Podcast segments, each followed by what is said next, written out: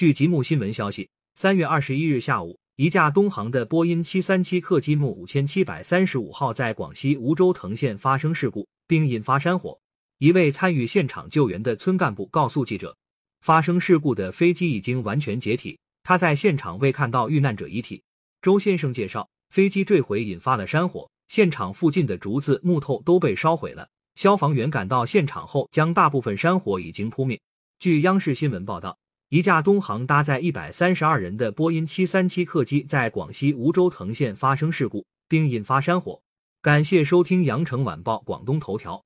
喜马拉雅语音合成技术，让您听见更多好声音。